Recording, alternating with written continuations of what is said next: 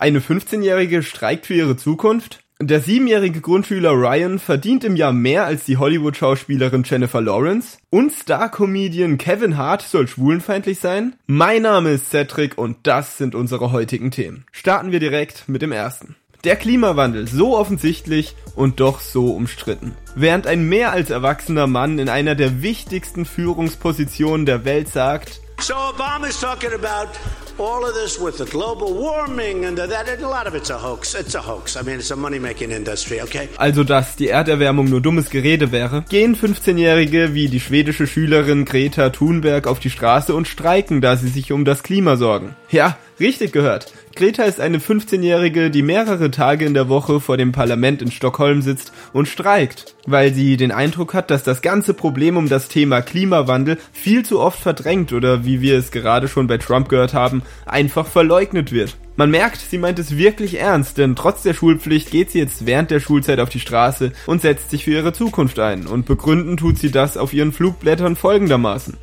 Wir Kinder tun oft nicht das, was ihr Erwachsene von uns verlangt aber wir ahmen euch nach. Und weil ihr Erwachsenen euch nicht für meine Zukunft interessiert, werde ich eure Regeln nicht beachten. Aussagen wie diese haben sie jetzt schon so bekannt gemacht, dass ihr inzwischen schon Kinder aus aller Welt folgen. Sowie auch Schüler aus Deutschland. Von denen haben letzte Woche einige eine Sitzblockade vor dem Wirtschaftsministerium in Berlin gebildet, um genau auf dieses Thema aufmerksam zu machen. Einer der Schüler hat gesagt, der Klimawandel wartet nicht auf unseren Schulabschluss. Er ist längst eine Bedrohung für unsere Zukunft. Das ist ja mal eine klare und deutliche Aussage, so wie sie Arnold Schwarzenegger am Wochenende gebracht hat. Der hat auf Trumps Plan im Jahr 2020 aus dem Pariser Klimaschutzabkommen auszutreten gesagt, ja, wir haben einen verrückten Führer in Washington. Aber Washington ist nicht ganz Amerika. Ob und wie darauf reagiert wird, ist noch nicht klar. Aber was sich allgemein in den nächsten Jahren am Thema Klimaschutz ändert, ist abzuwarten. Wie wir ja wissen, kann man mit YouTube, wenn man die entsprechenden Aufruferzahlen hat, eine Menge Geld verdienen. Wie viel das aber sein kann, wird uns hier in einem aktuellen Beispiel klar. Während einige Jugendliche große Fans von Bibis Beauty Palace oder Montana Black sind und ihre Kanäle von Tag zu Tag verfolgen, bekamen sie von einer Medienrevolution auf YouTube gar nichts mit. Und zwar geht es um Kindervideos, also Kanäle, die sich mit Spielzeug oder auch einfach Kindersendungen beschäftigen. Und die sammeln aktuell unglaublich viele Klicks und werden Millionen millionenfach abonniert. Und weil ich ja gerade gesagt habe, dass es sich um ein aktuelles Thema handelt, möchte ich auch auf einen bestimmten YouTube-Kanal eingehen. Der nennt sich nämlich Ryan Toys Review und basiert darauf, dass ein siebenjähriger Grundschüler namens Ryan die verschiedensten Spielzeuge testet und bewertet. Das Ganze hat er, oder besser gesagt seine Mutter, im Jahr 2015 angefangen und sagen wir es mal so, es läuft. Inzwischen hat sein Kanal 17 Millionen Abonnenten und wurde insgesamt schon 26 Milliarden Mal aufgerufen. Ja, und da sind wir schon beim Thema, denn natürlich gibt es keine 26 Milliarden Menschen auf der Erde. Aber genau das ist der Punkt. YouTube-Videos wie die von Ryan, deren Zielgruppe aus Kindern im Grundschulalter besteht, werden meistens so oft angeklickt, weil gerade Kinder ein Video mehrmals anschauen und vor allem mehrere am Stück sehen möchten, bis die Eltern halt sagen, leg das iPad weg. Und das sind einfach die perfekten Voraussetzungen für viele Klicks. Also eine große Reichweite und damit natürlich auch viel Geld. Denn jetzt setzt du dich mal besser hin, wenn du gerade stehst. Ryan, der siebenjährige Grundschüler, ist im Jahr 2018 der YouTuber, der am meisten Geld verdient hat. Also hat er im Jahr 2018 auch mehr Geld als PewDiePie verdient. Und das ist der YouTuber mit den meisten Abonnenten. Der hat knapp 75 Millionen. Um das mal einschätzen zu können, hier eine Frage. Was denkst du, wer verdiente im Jahr 2018 mehr Geld? Hollywood-Schauspielerin und Tribute von Panem-Star Jennifer Lawrence? Oder ein Siebenjähriger, der beim Spielen gefilmt wird? Ich denke, ihr wisst es schon, allein schon, weil ich die Frage stelle. Es ist natürlich der siebenjährige Ryan. Der hat dieses Jahr, zumindest bis heute, 22 Millionen Dollar verdient. 22 Millionen! Und das summiert sich natürlich auch, denn wenn wir die Fakten mal auf den Tisch legen, dann kann man sagen, dass Ryans Spielvideos einfach nur Werbung sind. Und das ist ja klar, weil wenn jemand so eine große Reichweite hat, dann tut ein Unternehmen natürlich alles dafür, dass Ryan mit ihrem neuen Spielzeug spielt und es bewertet. Das und der Fakt, dass Walmart sogar schon Kleidung mit Bildern von ihm vermarktet, addiert sich natürlich zu einem großen Haufen Geld. Aber jetzt noch die Frage an dich. Was sagst du zu dieser ganzen Entwicklung? Ein Siebenjähriger, der 22 Millionen Dollar im Jahr verdient. Ist das noch normal? Oder ist das vielleicht das neue Normal? Lass deine Meinung hierzu gerne in den Kommentaren da.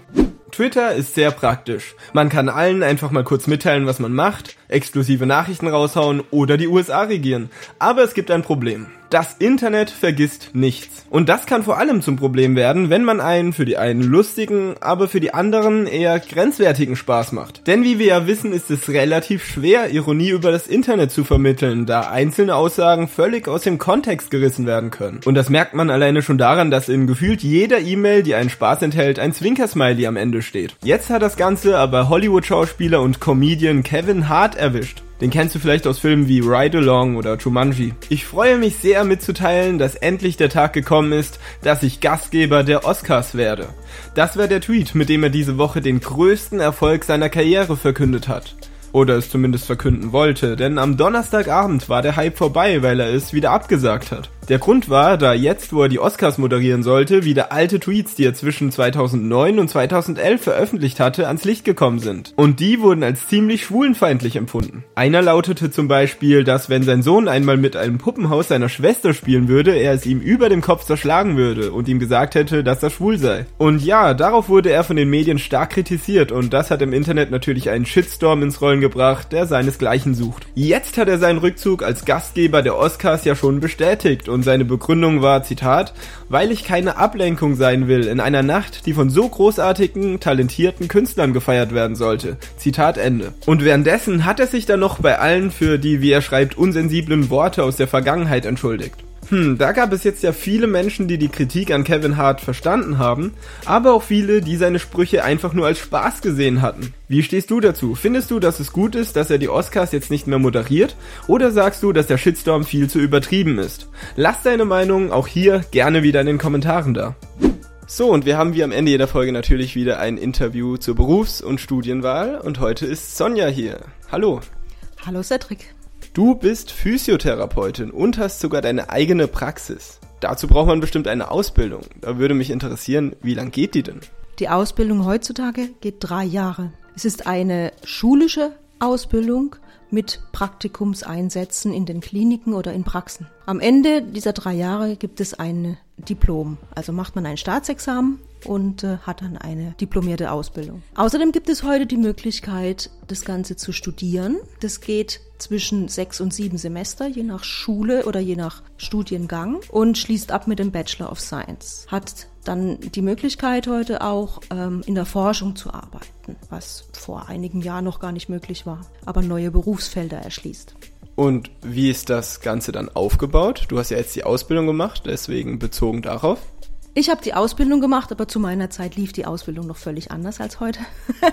ich hatte damals zwei Jahre Ausbildung und ein Jahr Anerkennungsjahr. Das wurde dann reformiert und es ist mittlerweile eben eine komplette dreijährige Ausbildung ohne dieses Anerkennungsjahr. Man versprach sich dadurch, mehr Ausbildungsinhalt in der Zeit vermitteln zu können, weil es ein sehr umfangreiches Thema ist und drei Jahre eigentlich immer noch nicht reichen. Du hast in der Ausbildung, in den schulischen Ausbildungen morgens Unterricht und am Nachmittag Praktikumseinsatz. So war es bei mir damals. Ich glaube, es gibt mittlerweile auch Zeiten, wo du den ganzen Tag im Praktikum am Patienten arbeitest. Also du wirst schon als Schüler am Patient eingesetzt. Unter Beobachtung und unter Kontrolle. Ja, das ist bestimmt wichtig mit der Kontrolle. Jetzt hast du ja eine eigene Praxis. Wie kann ich mir denn da den Alltag vorstellen? Weil dazu gehört dann bestimmt nicht nur das Therapieren, oder? Das ist richtig. Und äh, in der eigenen Praxis, das ist noch einmal etwas, was man leider in der Schule nicht vermittelt bekommt und womit man, wenn man eine eigene Praxis machen möchte, gut daran tut, einen extra Kurs zu besuchen, weil es ist doch auch sehr viel Betriebswirtschaft und Marketing, abgesehen von dem Umgang mit dem Terminkalender, mit dem Telefon, mit dem ganzen Papierkram, mit den Krankenkassen, mit der Rücksprache beim Arzt, mit der Abrechnung. Das wird leider alles in dem Unterrichtsfach in der Schule nicht vermittelt gehört aber in der Praxis zum täglichen Ablauf. Aber seine Arbeitszeit kann man sich dann gut einteilen, oder? Die Arbeitszeit kann ich mir schon selbst so stricken, wie es mir passt. Aber natürlich muss ich Rücksicht nehmen. Ich kann nicht sagen, ich kann nicht äh, abends arbeiten oder ich möchte nicht abends arbeiten, wenn ich berufstätige Patienten versorgen möchte.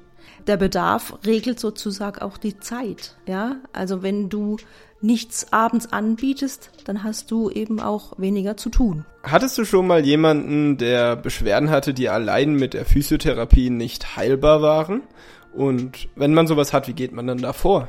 Das kommt immer mal wieder vor. Man hat immer mal wieder Patienten, wo man an Grenzen stößt oder wo man gleich vielleicht äh, sogenannte Red Flags, Alarmsignale erkennt, die darauf schließen lassen, dass vielleicht eine ernsthafte Erkrankung hinter dem Problem steht. Der Patient kommt mit Rückenschmerzen und der Rücken ist nicht die Ursache für dieses Problem. Es gibt keinen Hinweis darauf, dass es ein muskuloskeletales Problem ist, sondern du denkst, okay, das ist irgendwas anderes, dann schickst du den Patienten zurück zum Arzt zur weiteren Untersuchung. Da kann ich ähm, nichts dran ändern. Kommen wir zur letzten Frage. Hast du noch einen Tipp für diejenigen, die sich selbst mal in diese Richtung selbstständig machen möchten?